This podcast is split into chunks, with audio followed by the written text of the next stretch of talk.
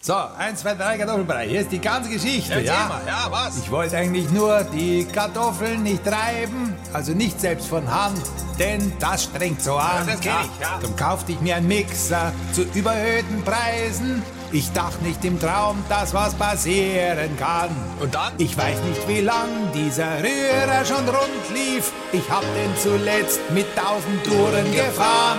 In der Küche zu Hause, ich selbst war im Fernsehen und denk noch, was ist das? Hä? Fängt das zum Brennen an? Ja, der Thermomix Ja, noch mal. Tatsächlich, Hier, so. hey, tausendmal püriert.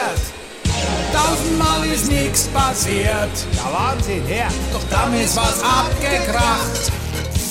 Und es hat Bumm gemacht. Bumm.